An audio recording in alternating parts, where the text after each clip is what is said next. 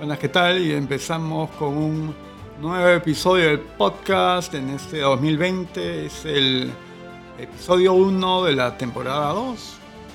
Bueno, y a esta altura uno de los temas que más ha llamado la atención o, que viene concitando el boom de las carteleras es este asunto del jabón que Mario Bryce le entregó a Julio Arbizu. En tanto tenían una suerte de debate. Eh, bueno, y esto provocó una reacción un tanto extraña que luego fue aprovechada a partir de una reacción victimista. Um, sí, una cosa realmente deplorable eh, que esto haya sido usado de esa manera cuando normalmente los políticos y principalmente los políticos de antaño solían eh, tomar esto de una manera astuta y apelando a, la viveza criolla eh, y la habilidad para contestar alguna puya con otra y de repente revertir la situación.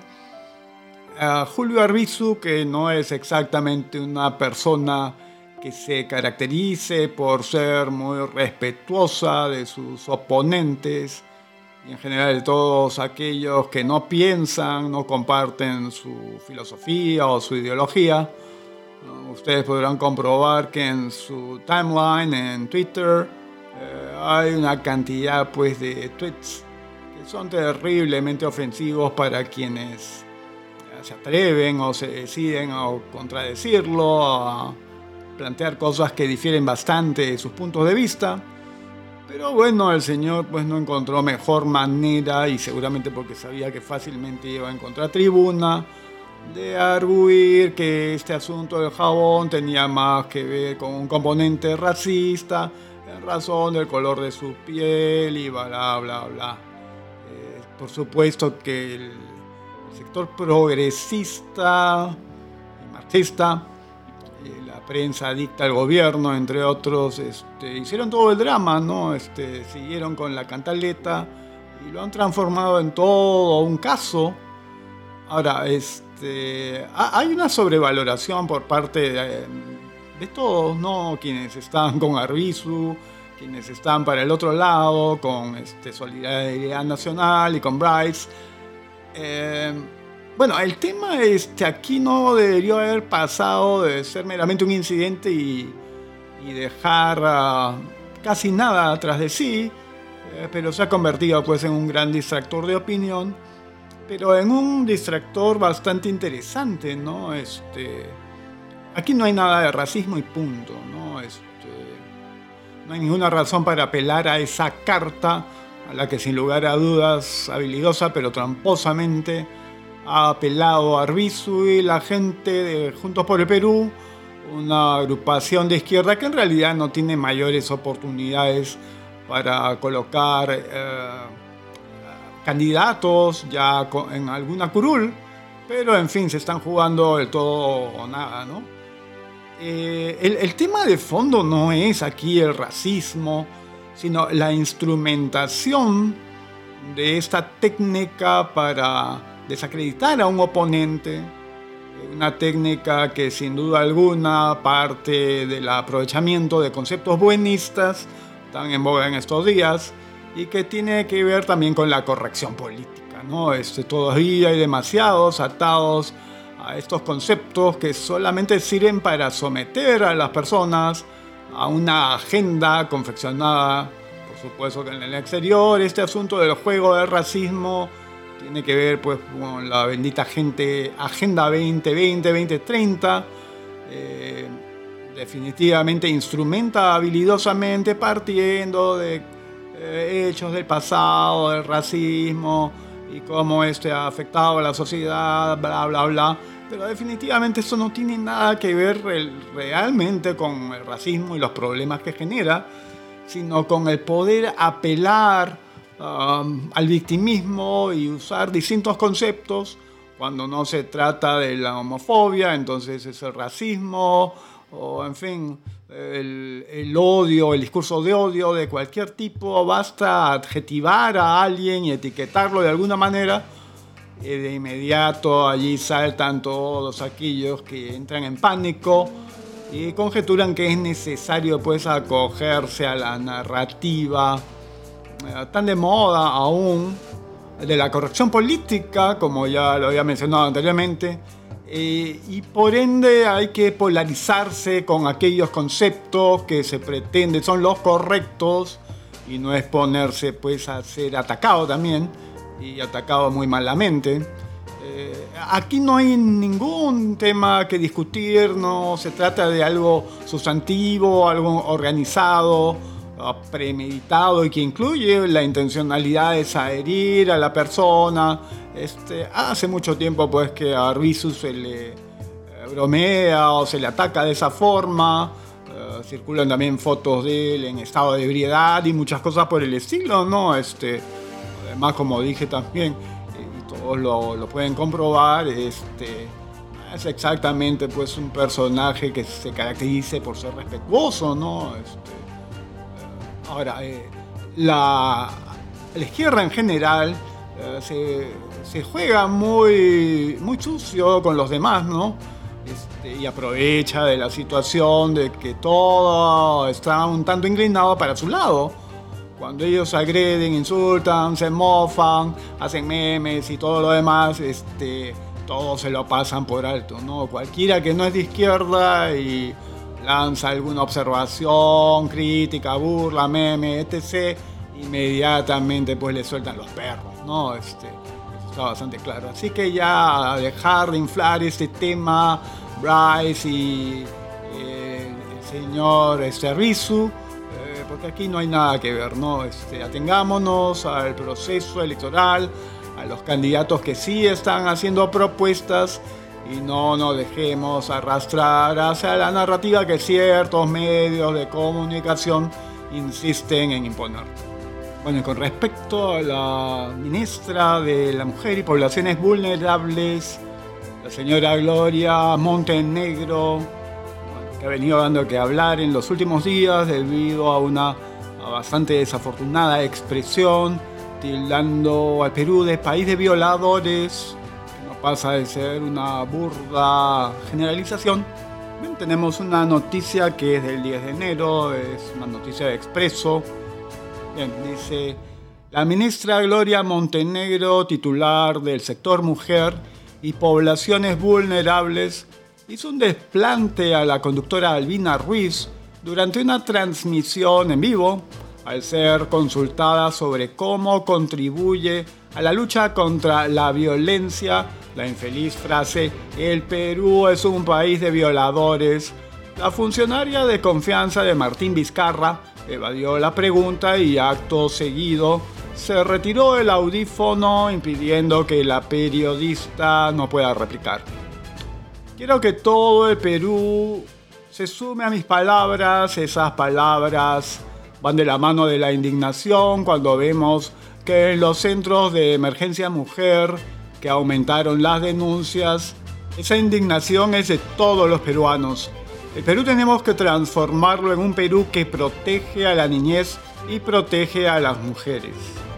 Luego añadió, yo me ratifico en lo dicho y espero que todo el Perú y todo el periodismo se sume a la indignación en favor del cuidado de nuestros niños y adolescentes Ruiz intentó preguntar en por lo menos dos oportunidades qué tanto ayuda la frase el Perú es un país de violadores en la lucha contra la violencia de género. Sin embargo, la ministra se retiró el audífono y evadió la consulta. Es un monólogo, lamentablemente así no se puede conversar con la ministra. Nos hubiera encantado hacerle más preguntas, pero se ha retirado el micrófono sentenció finalmente Albina Ruiz. Bueno, y esto pinta de cuerpo entero no solo a la ministra Montenegro, sino en realidad al progresismo, vizcarrismo y cómo últimamente vienen actuando, ¿no? Este, eh, necesitan, desean eh, que se les brinde la atención en la totalidad y que se escuche sus expresiones atinadas y no atinadas, como fuese pero tan pronto las cosas no les cuadran, no se presentan como ellos pretenden, eh, patean el tablero, se van, este, no brindan atención ya sea al pueblo o, a los medios de comunicación, muy a pesar de los cuestionados que en estos días, bueno, desde hace buen tiempo, hay fuerte cuestionamiento también a los medios de comunicación, pero eso en ningún caso es un pretexto para que una ministra que se debe al pueblo, a pesar de no ser electa, eh, brinde declaraciones, eh, conteste las preguntas y además hubiese sido muy bueno que tomara la oportunidad que se le estaba concediendo para en alguna medida más bien presentar sus excusas por el exceso verbal. Definitivamente cada vez que a los progresistas alguien les retruca algo con algún ejemplo, ellos en la oportunidad que se presenta, ah, no, esa es una generalización, no generalices. Pero aquí están atacando ah, prácticamente el 50% de la población peruana. Los hombres son un poco menos numerosos que las mujeres, pero no por tanto, así que este, ah, lanzar una afirmación tan generosa, eh, aludiendo a todos los varones del Perú, es verdaderamente un, no solo un irrespeto, ¿no? sino una muestra de escasa ah, cultura y prudencia también. ¿no? Definitivamente el porcentaje de, violadores, nadie niega que existan, pero no son un porcentaje importante de la población peruana y tampoco de la población varonil. ¿Ok? Entonces, un gran error de esta señora, no es la primera vez que mete la pata y muestra ah, que como persona realmente no, no tiene pues este, la madurez y es escasa en valores, ¿no? No hay ningún respeto al poblador, no hay ningún respeto a la prensa que a pesar, como digo, de sus problemas y el bajo nivel en que se encuentra la prensa, la prensa en estos días, aún así por el trabajo que hacen de ser los intermediarios que hacen llegar eh, la información al pueblo, entonces en alguna manera también son o tienen alguna representatividad del pueblo. Entonces si una ministra de Estado y respeta así a los periodistas simplemente porque este, no le permiten establecer su punto y quedarse callados sin permitirle, eh, sin cuestionamientos, que imponga una idea, cuando esta idea es y cualquier idea es disputable, pero eso no solo es una idea, sino una conducta reprochable. Entonces esa persona no acepta ningún cuestionamiento de sus pensamientos o de su conducta. Y al rechazar a la prensa también está rechazando al pueblo. Ya vamos viendo de qué cataduras son algunas personas que forman parte del entorno vizcarrista. Bueno, aquí tenemos un curioso artículo de Sigrid Bazán. Bueno, Dice, los jóvenes son el futuro. El sistema de regímenes laborales precariza y prácticamente anula la oferta de trabajo decente para los más jóvenes. Y en el presente, 6 de cada 10 jóvenes ganan menos de 930 soles mensuales, remuneración mínima vital, la informalidad o el régimen de tiempo parcial son las dos opciones que suelen tener los jóvenes frente al desempleo que en el caso de jóvenes en situación de pobreza viene en aumento, ni que decir de la calidad en el sector formal, en donde se ha normalizado que pagar derecho de piso es sinónimo de explotación laboral. Bueno, el punto es que Sigrid Bazán, igual que algunos otros de izquierda, apoyadores de Vizcarra, parece que no reparan que no basta pues tener buenas intenciones y pretender proteger a los jóvenes eh, de trabajos precarios y de sueldos bajos y cuestiones por el estilo. sobre todo pues aquellos que están en búsqueda del primer empleo, de las prácticas eh, preprofesionales, uh, toda vez que en el gobierno de Vizcarra y con la ministra conocida como la Mocosita, bueno, y ya desde antes se notaba el asunto, de la contracción de la economía, ¿no? Las proyecciones hablan de que no se va a crecer o a duras penas se alcanzará o superarán por muy poco el 2%. Y dada esa situación, la creación de nuevos empleos, principalmente en el sector formal, ah, ni modo, no, no va a ser así. Y la expectativa de mejores sueldos, peor aún para aquellos que no tienen experiencia laboral, ni modo, pues no. Este, la gente de izquierda este, siempre habla de derechos y pretende hablar de defender a los menos favorecidos, a los pobres y qué sé yo pero nunca atina por el lado de la creación, la generación de empleo, ¿no? Es todo lo contrario.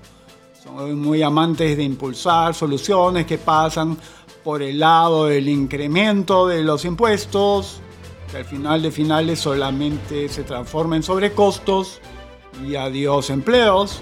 Este, mientras estas personas, a la misma vez que señalan defectos y problemas en el sistema, a la vez estén señalando los problemas de los gobiernos de turno, sobre todo aquellos que no están dando pie en bola en la economía, este, no tenemos por qué tomar tanto en cuenta los señalamientos de repente bien intencionados, pero quién sabe si solo son políticos y no los bien intencionados que pretenden.